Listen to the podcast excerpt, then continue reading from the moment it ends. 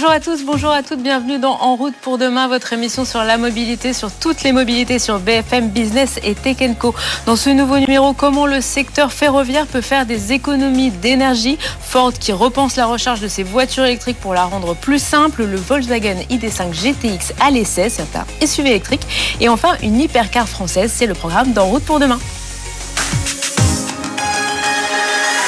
En route pour demain présenté par Pauline Ducamp sur BFM Business et Tech Co. Je suis ravie de vous retrouver pour ce nouveau numéro d'En route pour demain. Et c'est la question qui taraude hein, les professionnels comme les particuliers. Comment faire des économies d'énergie? Alors, premier consommateur industriel en France hein, d'électricité, c'est la SNCF qui, comme tous les autres industriels, eh ben, est invité par le gouvernement à réduire sa consommation de 10% dans les deux prochaines années. Olivier Chichportiche, bonjour. Bonjour. Journaliste à BFM Business. Alors, Comment va s'y prendre la société ferroviaire pour euh, faire baisser sa consommation? Bah, tu l'as dit, Pauline, hein, c'est vrai, la SNCF, c'est la première concernée par la, flambée des prix d'électricité en France. Hein, c'est le premier consommateur industriel d'électricité. Ça représente 10% du total industriel en France. Hein, c'est énorme et c'est même 1 à 2% en fait de la consommation totale électrique en France. Donc c'est une facture qui est énorme. La SNCF est très discrète hein, sur le coût euh, qu'elle paye, mais selon les rumeurs, c'est euh, presque un milliard d'euros par an d'électricité à payer. Donc ce n'est pas rien.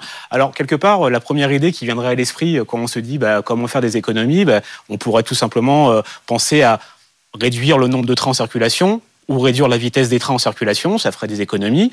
C'est un scénario qu'envisage absolument pas ni la SNCF ni l'État, en tout cas à date, euh, tout simplement parce que euh, la SNCF a une mission de service public, qui a des trains à faire rouler, des gens à transporter. Donc pour le moment, c'est pas du tout euh, à l'ordre du jour pour la SNCF ni d'ailleurs du côté de l'État. Alors du coup, si on réduit pas la vitesse, si on n'enlève pas des trains, comment on fait? Alors comment on fait? La SNCF, en fait, elle va intensifier des programmes d'économie d'énergie qu'elle met déjà en œuvre depuis quelques années. Elle va les intensifier. C'est quoi ce programme? Il y a un premier levier qui s'appelle l'éco-conduite. Alors ça, c'est un truc absolument inédit parce qu'on n'imagine pas du tout un train fonctionner en éco-conduite comme on peut l'imaginer sur une, sur, une, voiture. Voilà, exactement. Donc en fait, il faut savoir que les conducteurs de train aujourd'hui sont équipés euh, euh, de, matériel très technologique, notamment des tablettes avec des logiciels. Et la SNCF a développé en interne un logiciel euh, spécialisé dans l'éco-conduite qui permet en fait d'inviter le conducteur à optimiser sa vitesse en fonction de la position du train, en fonction de la pente de la voie, en fonction euh, de sa position sur la ligne. Euh, tout ça à des moments euh, assez, assez proches les uns des autres pour permettre d'avoir une vitesse la plus optimale d'économiser de l'énergie sans arriver en retard. C'est-à-dire que cette optimisation euh, ne rallonge pas le temps du trajet, mais plutôt euh, l'objectif c'est d'arriver à l'heure, mais en consommant moins. Donc finalement, on va faire presque de, la, roue libre dans les pentes, mais euh, tout en essayant de ne pas dérégler tout le trafic. C'est ça Tout à fait. D'ailleurs, c'est un peu le, pendant de cette éco-conduite à la SNCF, c'est éviter les freinages brusques. Euh, accélérer doucement, euh, ralentir doucement. Euh, effectivement, c'est une conduite souple qui permet d'économiser pas mal d'énergie. C'est profiter de la roue libre avec les pentes. Et en fait, sur une ligne Paris-Lyon, par exemple, qui compte 400 km en TGV, la SNCF explique qu'on peut rouler sans moteur pendant 100 km. Ah oui, c'est quand même énorme. C'est un quart du trajet où voilà, les moteurs ne sont, pas, ne sont pas allumés. Exactement, en cumulé, 100 km sans consommer d'énergie en utilisant les pentes, tout simplement. Euh, encore euh, une autre option de la SNCF, euh, c'est couper les moteurs quand les trains sont à l'arrêt. Ça euh, paraît tout bête, mais finalement, euh, c'est plutôt utile. Alors technologiquement, sur les anciens trains, c'est tout simplement pas, possible. D'accord. Voilà, il fallait euh, faire tourner les moteurs quand les trains étaient à quai ou quand les trains sont nettoyés, par exemple, dans les garages. Là, effectivement, on appelle ça l'éco-stationnement à la SNCF. Donc, c'est avec des trains les plus récents de pouvoir couper le moteur d'un train immobilisé. La SNCF explique que la consommation du moteur d'un train immobilisé représente quasiment un tiers de la consommation totale de ce train. Oui, donc si on l'éteint, on fait des vraies économies. C'est carrément pas marginal du tout. Et on a déjà des résultats justement de, ces actions d'éco-conduite euh, mises en place par la SNCF Oui, il y a des résultats parce qu'encore une fois, c'est une politique que la SNCF met euh, en œuvre depuis un certain nombre d'années. Il y a un vrai gain. Euh, selon la SNCF, l'éco-conduite en général, hein, c'est-à-dire le logiciel dont j'ai parlé, profiter des pentes, s'arrêter, couper les moteurs, c'est 8 à 10% d'économie sur chaque train que ce soit des TGV ou des TER. D'ailleurs, entre parenthèses, toutes ces politiques s'appliquent aussi bien au TGV qu'au euh, TER.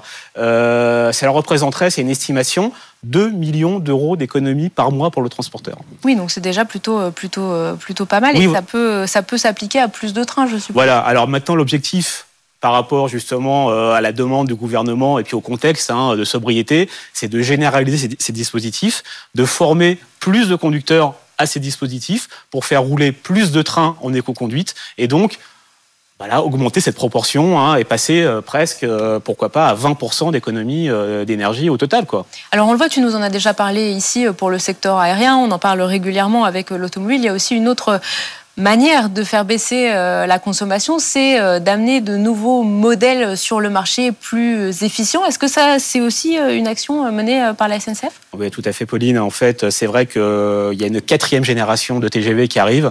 C'est le TGV M. il est fabriqué toujours par Alstom. c'est un train qui est complètement différent des TGV qu'on a connus jusqu'ici. Ils ont un design très différent en termes d'aérodynamisme, des moteurs plus efficaces. Et en fait, euh, la SNCF, en tout cas Alstom, son constructeur, promet, assure que la SNCF pourra réduire de 20% sa consommation euh, électrique avec ses trains. Il y a l'aérodynamisme, je l'ai dit, les moteurs, et puis il y a aussi, comme en Formule 1, la récupération de l'énergie avec le freinage. Et du coup, mais ça, c'est pas tout de suite. Il va falloir attendre encore quelques années. Ouais, ce TGV n'est pas attendu commercialement avant 2024. Autant dire, euh, c'est euh, très très euh, flou tout ça, puisqu'on ne sait pas du tout en 2024 dans quelle situation énergétique on sera. Et alors, dernière petite question, Olivier, on y pense tous. Hein. Si la facture de la SNCF grimpe côté électricité, est-ce que ma facture pour acheter des billets va grimper aussi? Peut-être pas cette année, parce que la SNCF s'est couverte en achetant de l'électricité bien en avance, un peu comme les compagnies aériennes le font avec le kérosène, c'est-à-dire elle n'achète pas au jour le jour évidemment de l'électricité. L'année 2022, elle est bouclée, euh, l'électricité a été achetée. La SNCF prévient, si euh, les tarifs continuent à augmenter comme ça euh, à une telle vitesse, en 2023, il faudra peut-être s'attendre à des billets un peu ou beaucoup plus chers pour les Français. En tout cas, merci beaucoup Olivier, Olivier Chichporti, journaliste BFM Business, notre spécialiste du ferroviaire. Et on passe tout de suite à l'invité de la semaine.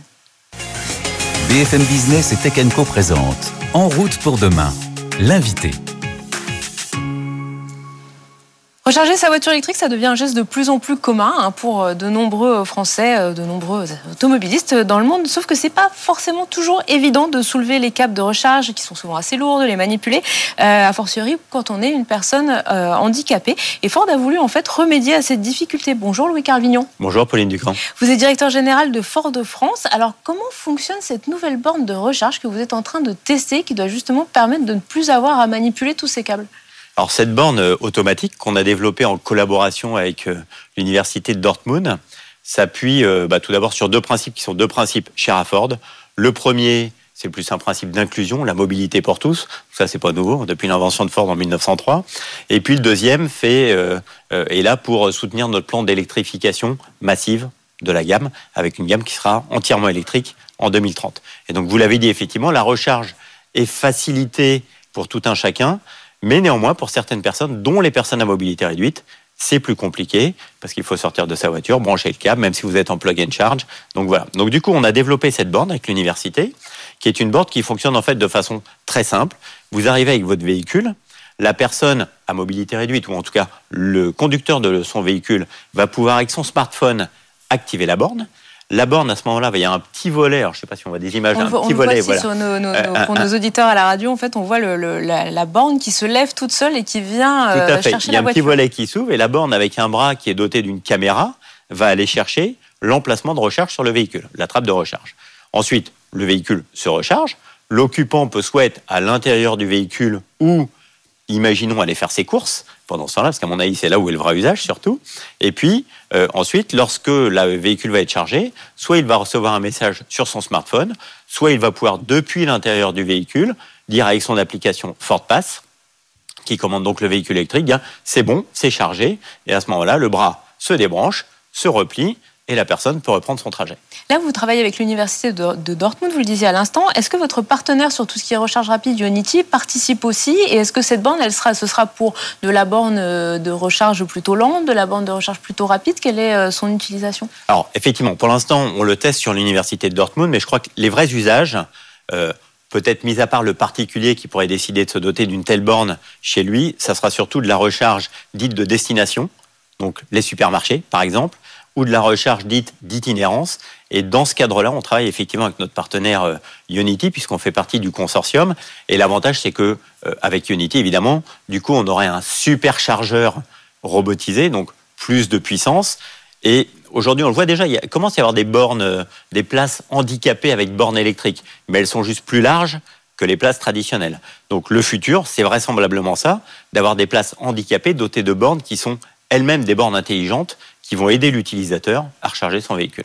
Alors là, vous êtes en phase de test. On a une idée de l'arrivée euh, commerciale de ce type de borne et est-ce que ça va coûter plus cher que les bornes euh, classiques? Alors pour l'instant, non, on n'a pas encore de date de mise en production à grande échelle, j'allais dire. et oui, ça coûtera forcément plus cher qu'une borne classique, surtout qu'une borne de recharge à domicile. Par contre, par rapport à une borne telle qu'on les voit dans les stations euh, euh, Unity ou, les autres, euh, le, surcoût sera vraisemblablement beaucoup plus facilement acceptable, d'autant plus que l'usage de la borne sera lui multiplié évidemment puisqu'il y a tous les utilisateurs qui vont pouvoir l'utiliser. Ce ne sera pas réservé aux propriétaires de Ford Non. En, justement, en termes de, voitures euh, électriques, est-ce que vous pouvez nous faire un petit point? Vous en êtes où? Vous avez donc le Maki, votre SUV inspiré de la Mustang euh, dans la gamme. Ça donne quoi en termes de vente euh, sur ce premier semestre? Alors, bah, écoutez, on est parti assez bien avec le Maki. Au niveau mondial, on est, comme on dit chez nous, sold out. donc, on a des délais qui sont, bah, écoutez, un petit peu trop longs. C'est quoi un délai un petit peu trop long aujourd'hui Un délai un petit peu trop long aujourd'hui sur un Maki à, à commander. On va être autour de 35 semaines à peu près. Donc, oui, ça fait quand même un petit peu de délai. Après, on peut en trouver qui sont en arrivage euh, euh, en stock européen, donc ça peut être un peu plus court. Mais néanmoins, il y a quand même des délais importants parce que le véhicule rencontre un réel succès euh, sur le marché. Et puis, donc, on lance le maquis à ses côtés véhicules particuliers. On a lancé également, vous savez qu'on est leader en véhicules utilitaires. Et donc, on est en train de lancer également le e-transit, donc qui est notre gros transit, le 2 tonnes, en version tout électrique. Et là aussi, un énorme succès. Euh, puisque bah, en France, nous, les ventes euh, euh, partent vraiment très bien et toute notre production de cette année est, déjà vendue. Et vraiment, on voit que c'est un véhicule qui correspond aux besoins des artisans en milieu urbain, mais pas seulement en milieu urbain, périurbain, et puis ceux qui, globalement, il y a 317 km d'autonomie, autonomie record dans sa catégorie. Donc au final, ça, ça contribue, enfin ça correspond tout à fait aux besoins des artisans en moyenne. Donc ça, c'est le début. Et puis d'ici à 2024, on va lancer sept autres véhicules électriques trois véhicules particuliers, deux SUV plus le Puma qui va également, qui est notre best-seller aujourd'hui, qui va également arriver en électrique, et puis quatre véhicules utilitaires, euh, dont euh, le, Transit Custom qui sera présenté euh, demain officiellement. On, le voit, hein, euh, on en a parlé juste à l'instant avec euh, la SNCF, il y a des vraies questions d'économie d'énergie. Déjà, les gens envisageaient de passer à l'électrique parce que ça coûtait trop cher de faire le plein. Là, demain, on se dit que est-ce que l'électricité va pas coûter aussi beaucoup plus cher et surtout, est-ce qu'on en aura? Est-ce que vous sentez déjà chez vos clients une sorte d'attentisme face à ces questions d'énergie, de se dire, bah, j'ai peut-être pas changé de voiture tout de suite et aussi plus largement dans un contexte d'inflation, de se dire que les clients, bah, ils repoussent peut-être leur achat de voiture? Alors plus que d'attentisme par rapport à cette question euh, euh, d'énergie ou d'électricité, on est plus dans une phase, transitoire, où les gens voient bien qu'ils ne peuvent plus rester avec leur moteur à combustion classique ou un moteur diesel, euh, puisqu'il y a beaucoup de villes avec les ZFE ou le Grand Paris, par exemple, où on sait que l'entrée va être interdite, et qui se disent qu'ils vont aller vers le tout électrique, mais qui ne sont pas encore tout à fait prêts à faire ce pas-là. Et nous, pour ces gens-là, on a développé, vous le savez, cette euh, solution euh, qui s'appuie sur nos moteurs hybrides avec euh, le bioéthanol, le 85, ce qui est un petit peu le meilleur des deux mondes en réalité, puisque en cette période où le pouvoir d'achat est un peu sur les, les bouches, sur les lèvres de tout le monde, on a la bonne proposition économique. C'est écologique puisque c'est fait à partir de résidus de mélasse de betterave, donc ça fait du CO2 biogénique, donc ça c'est plutôt pas mal.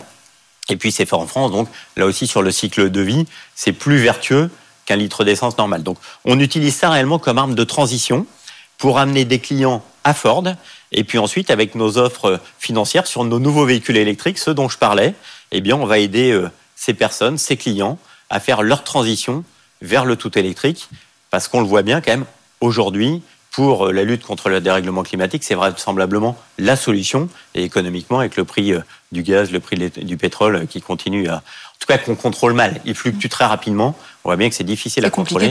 De la solution, c'est réellement ça. Et puis, honnêtement, nous, sur toutes les études qu'on fait, euh, entre autres auprès de, nos clients de Mustang Mach-E, quand vous avez goûté euh, au véhicule électrique, les gens en général ne reviennent pas en arrière. Il y a la puissance, il y a l'accélération, euh, il y a le silence à l'utilisation. Donc en général, ça fait plutôt une voiture très sympathique à utiliser.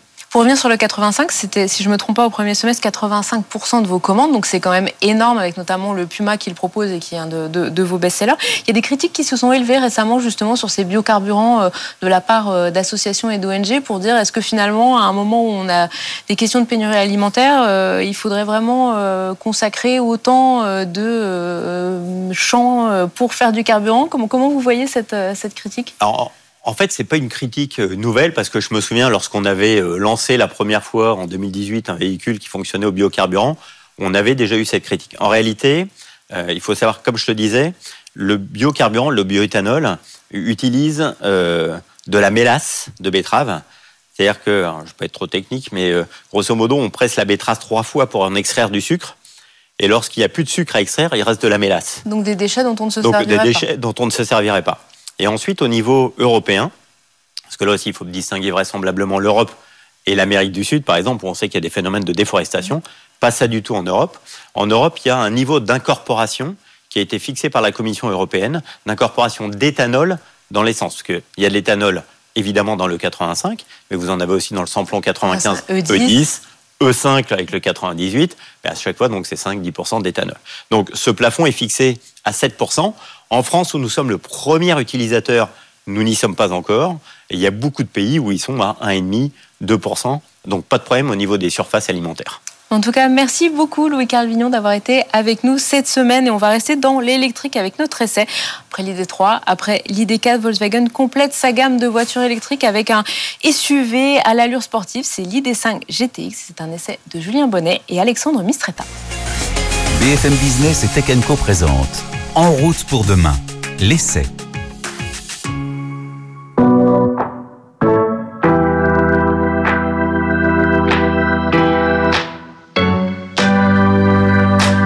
Un deuxième SUV coupé chez Volkswagen après le Taigo qu'on vous a présenté euh, récemment mais qui n'est proposé qu'en version thermique essence. Bah, on découvre aujourd'hui son équivalent 100% électrique, l'ID 5. Un deuxième SUV coupé, mais également un troisième membre pour la famille ID, donc cette gamme 100% électrique de Volkswagen. Ça avait commencé avec l'ID 3, donc lancé en 2019, la petite berline compacte, et aussi un SUV en 2020, l'ID 4. Côté design, on est donc sur une longueur de 4,60 m, donc assez proche de l'ID 4, avec pour la partie SUV, donc cette position de conduite surélevée, des protections autour des roues avec ces jantes géantes de 21 pouces, et pour la partie coupée, donc un ciel de toit fuyant à l'arrière, et également un petit béquet pour l'aérodynamisme. Autre détail important, notre modèle de C aujourd'hui, il est en version GTX, donc inauguré sur l'ID4 et qui fait logiquement penser à la griffe GTI. Mais pas question ici euh, de conduite euh, sportive, on est plutôt sur des finitions haut de gamme, euh, les versions les plus performantes en fait de ces deux modèles en transmission intégrale, donc ID4 et ID5 et peut-être bientôt sur l'ID3. On va voir tout de suite à l'intérieur à quoi ça ressemble.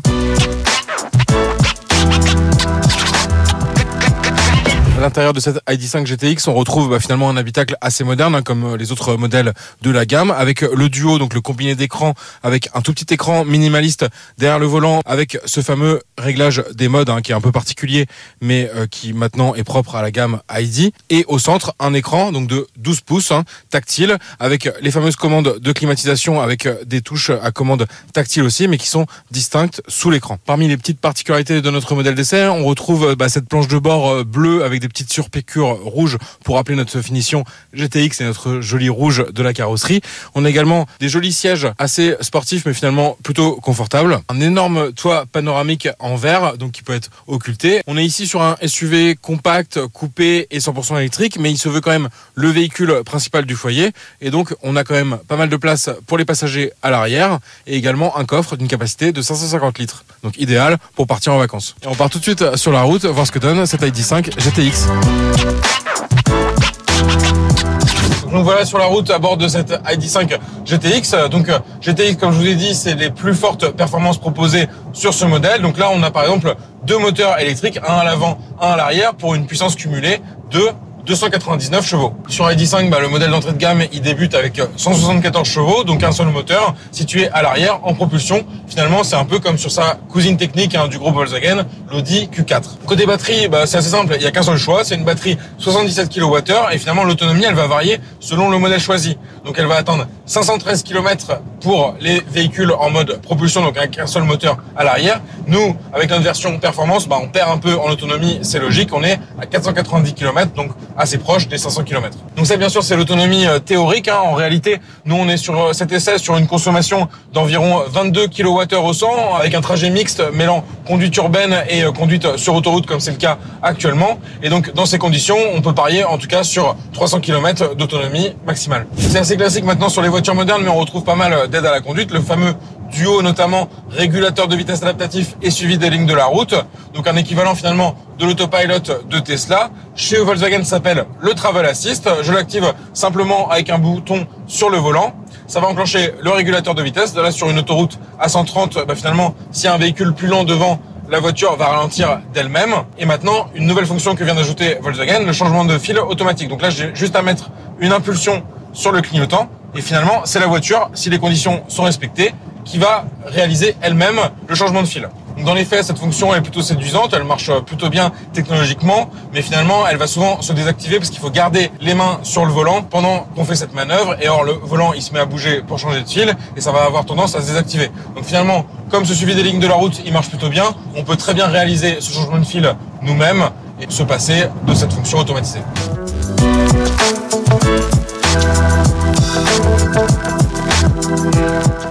Côté recharge, c'est important pour une voiture 100% euh, électrique. Cette taille 10.5 qui peut encaisser jusqu'à 135 kW pour les versions classiques, donc Pro et Pro Performance. Et pour notre version GTX, ça peut monter à 150 kW. Côté tarif, cette taille 10.5, euh, il démarre hors bonus à partir de 52 500 euros. Pour notre modèle d'essai en version GTX, il faut compter un tarif minimum de 59 500 euros. En gros, c'est 3 500 euros de plus qu'un ID4 GTX. Comme vous l'avez vu avec euh, notamment les cinématiques de feu ou encore les dernières évolutions du système de conduite semi-autonome, eh ben, notre modèle d'essai, il y avait aussi également pas mal de packs et d'options. Le tarif final, il est à 68 000 euros, ce qui l'exclut de tout bonus.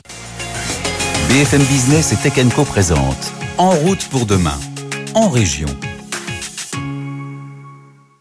Alors après Bugatti, c'est un autre grand nom du luxe automobile français qui revient sur le devant de la scène cette année. Delage lance actuellement la commercialisation de son premier nouveau modèle depuis plus de 70 ans. On vous le fait découvrir tout de suite avec Julien Bonnet et c'est la quoi 1100 chevaux et plus de 360 km h de vitesse de pointe, la Delage des 12 n'a rien à envier au Formule 1 qui se succède sur la piste du célèbre Festival of Speed de Goodwood en Grande-Bretagne. Et pour cause, la D12 a été développée pour être leur égale en termes de sensations tout en étant homologuée sur route. Delage a ainsi l'ambition de se faire une place sur le segment des hypercars, des véhicules très puissants et exclusifs. La marque renoue ainsi avec l'ADN luxueux qui a fait son succès entre les deux guerres mondiales, à côté d'autres grands noms français comme Delahaye ou Bugatti. Un retour sur le devant de la scène 70 ans plus tard qui est l'œuvre de l'homme d'affaires Laurent Tapie. Euh, Bugatti et Delage étaient les deux plus belles marques automobiles dans l'histoire de France. Bugatti a été très bien relancé par le groupe Volkswagen il y a presque 20 ans maintenant.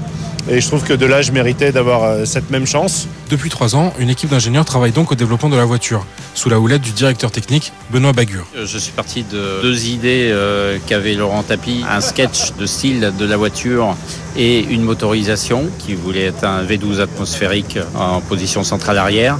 Et à partir de là, on a conçu la voiture de A à Z pour remplir ces critères. L'équipe de l'âge a par exemple entièrement dessiné, puis développé et conçu ce V12 7,6 litres qui équipe la supercar. Depuis le mois de janvier, une nouvelle étape a été franchie.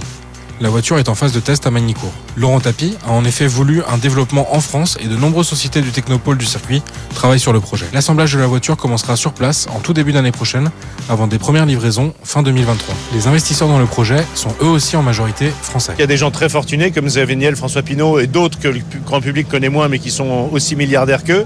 Et puis il y a des gens aussi euh, moins fortunés qu'eux. Euh, pour tout vous dire, j'ai même parmi mes investisseurs quelqu'un qui a une entreprise de plomberie qui fait pas un énorme résultat net, mais qui était tellement passionné par le projet qu'il a voulu euh, participer. Donc on a un groupe qui est assez disparate. Les clients viennent eux du monde entier, des milliardaires, passionnés de course auto et des collectionneurs. Seuls 30 exemplaires de la D12 seront en effet produits au total. Cette exclusivité a un prix, hors option et avant taxe, chaque exemplaire est facturé 2 millions d'euros. Mais ensuite, tout est personnalisable. Le baquet et le volant sont moulés aux mensurations du propriétaire et l'habitacle peut se parer de n'importe quelle couleur ou matière. Delage affirme avoir déjà enregistré plusieurs commandes. Un second modèle est d'ailleurs déjà dans les cartons, moins typé circuit. L'objectif, concurrencer la reine de la catégorie, la Bugatti Chiron. Et voilà, c'est fini pour ce numéro d'En route pour demain. Merci à tous de nous avoir suivis. On se retrouve la semaine prochaine. En route pour demain, la mobilité sous toutes ses formes sur BFM Business et Tech Co.